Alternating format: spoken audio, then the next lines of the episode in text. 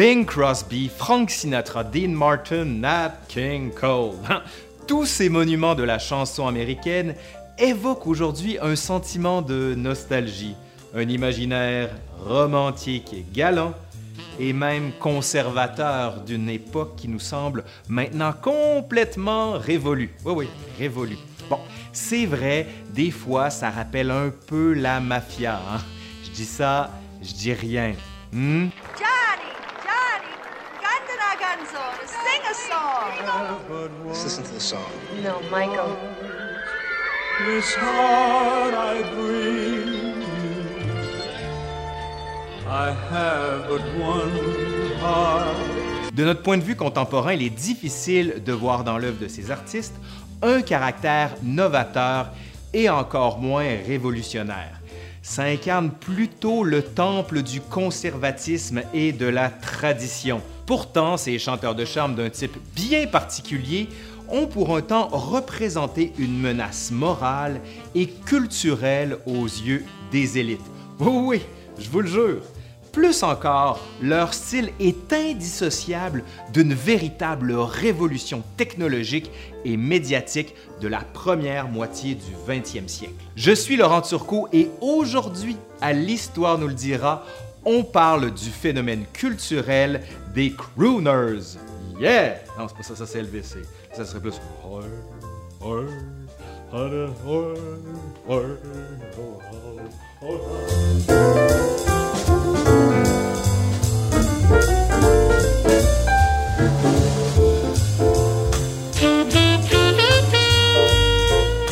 Mais qu'est-ce que c'est au juste le crooning? C'est un style qui a été en vogue surtout à la fin des années 1920 et au milieu des années 1950 avec un âge d'or dans les années 1930 et 1940. C'est avant tout un style d'interprétation vocale. La musique qui accompagne la voix des chanteurs, elle, c'est la musique en vogue dans les salles de danse de l'époque donc un jazz orchestral populaire, notamment celui des compositeurs de la célèbre Thin Pan Alley de New York. C'est un style vocal nouveau à l'époque parce qu'il est plus intime et qu'il laisse place à une plus grande vulnérabilité dans la voix des interprètes.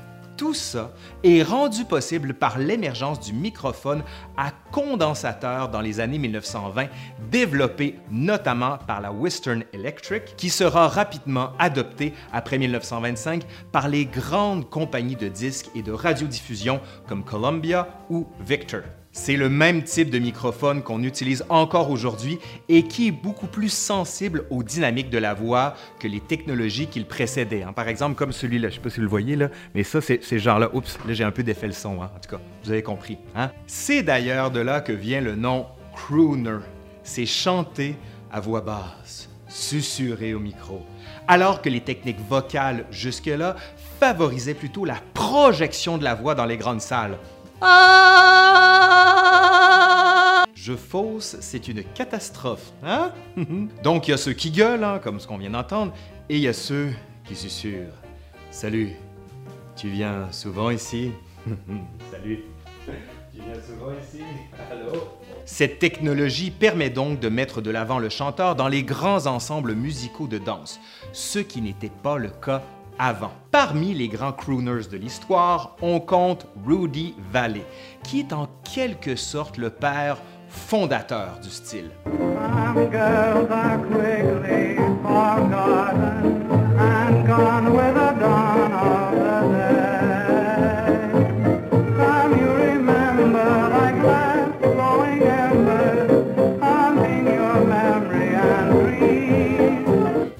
Fin des années 1920, il va se faire connaître comme directeur de l'orchestre des Connecticut Yankees en chantant à travers un porte-voix qu'il continue d'utiliser jusque dans les années 1930 comme une marque de commerce, et ce, malgré la présence sur scène de micros. hein.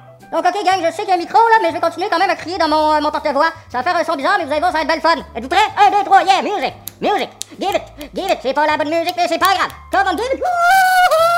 Rudy Valley va vite devenir une immense vedette de la radio à New York et ensuite au cinéma à Hollywood.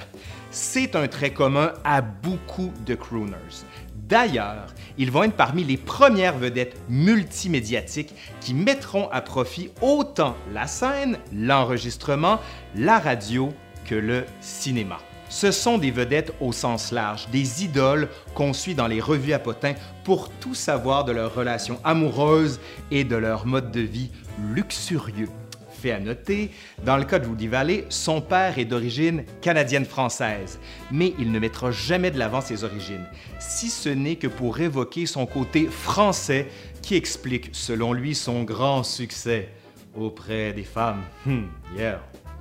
Ensuite arrive Bing Crosby. C'est lui qui va consolider le style. Il est un des compétiteurs de Valley et va le déloger au cours des années 30 à la tête des palmarès et dans le milieu du cinéma hollywoodien. On va même parler dans les médias du début des années 30 de la bataille des barytons qui oppose les trois premières vedettes du style, Rudy Valley, Bing Crosby et Ross Colombo, qui sont alors les porte-étendards de la guerre commerciale que se livrent les réseaux NBC, CBS et MBS. Même ceux d'entre vous qui ne pensent pas connaître Crosby ont déjà au moins entendu une fois son plus grand succès en carrière, l'inoubliable White Christmas de 1942, qui est sur toutes les compilations de musique de Noël qui se respectent. I'm dreaming of a white Christmas. Je l'ai vraiment pas hein, parce que je le fais à la Elvis, hein, donc je vais arrêter puis je vais aller vous le faire écouter. OK? Go! I'm dreaming of a white Christmas. L'héritier direct de Bing Crosby, c'est sans aucun doute Frank Sinatra. Peut-être le crooners le plus connu encore aujourd'hui, qui va être la dernière grande vedette de l'âge d'or du style et qui en quelque sorte va le cristalliser dans les mémoires. lies in the stardust of a song. Sinatra connaît le succès dès le début des années 1940, mais on le connaît surtout aujourd'hui par ses succès de la deuxième partie de sa carrière, comme My Way, une reprise de Comme d'habitude de Claude François, Je lève et je te bouscule.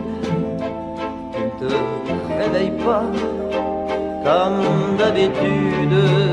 And now the end is near, and so I face the final curtain.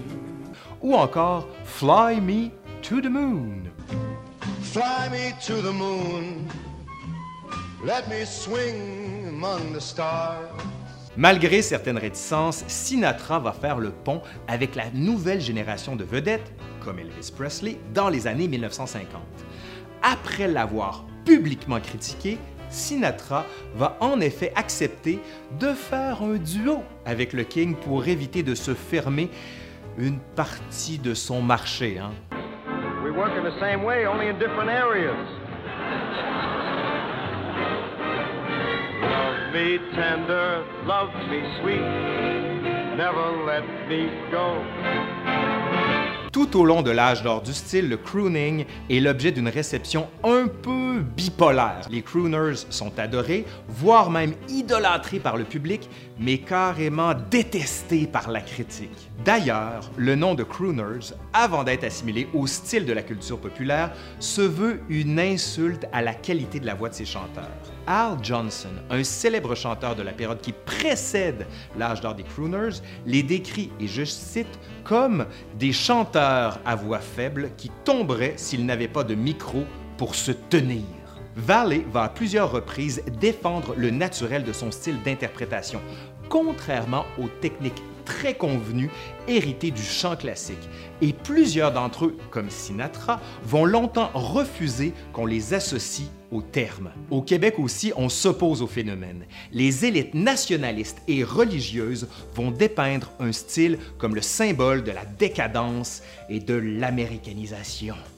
Oh mon Dieu. On va le juger trop sensuel et enveloppé d'une culture du vedettariat trop matérialiste.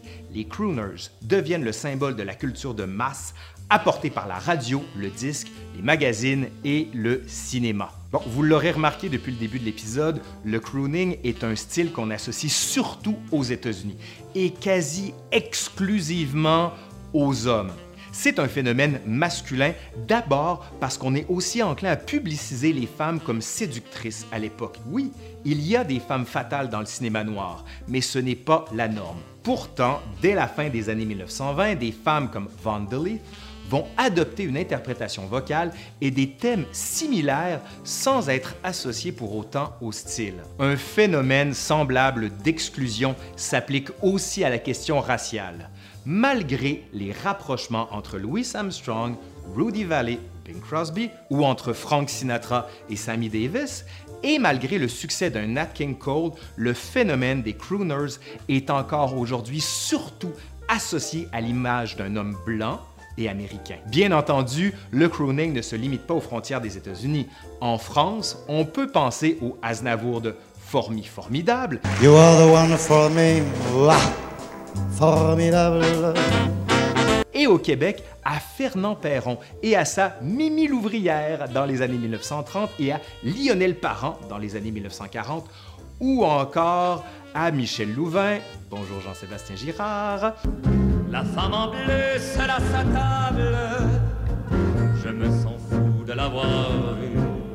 Après l'âge d'or, les dernières grandes vedettes comme Sinatra, Tony Bennett et Pat Boone vont poursuivre dans la même lignée pendant des décennies sans vraiment altérer la forme d'où la raison pour laquelle on considère aujourd'hui qu'ils sont conservateurs. Les crooners se sont rapidement tournés vers l'attrait nostalgique de leur style qui détonne énormément de la révolution du rock and roll qui l'a suivi. Quand on pense aux crooners aujourd'hui, ça peut même prendre une connotation un peu ringarde, hein. celle d'un vieux chanteur un peu quétaine en représentation perpétuelle au casino le plus près de chez vous. Par contre, ce qu'il faut retenir, c'est que le chant plus intime dont les crooners ont été les précurseurs et la technologie qui a rendu le tout possible sont maintenant partout dans la musique populaire. Les crooners sont en quelque sorte les précurseurs de toutes les versions modernes du chanteur de charme. Merci à Pierre Lavoie qui a largement contribué à la réalisation de cet épisode. Je suis Laurent Turcot de l'Histoire nous le dira et si vous voulez avoir d'autres capsules, n'oubliez pas de vous abonner, de faire un petit pouce par en l'air comme ça ou de laisser un commentaire en dessous. Mais plus encore, j'aimerais ça que vous me disiez quelle est votre chanson de crooners favorite. OK? 1, 2, 3!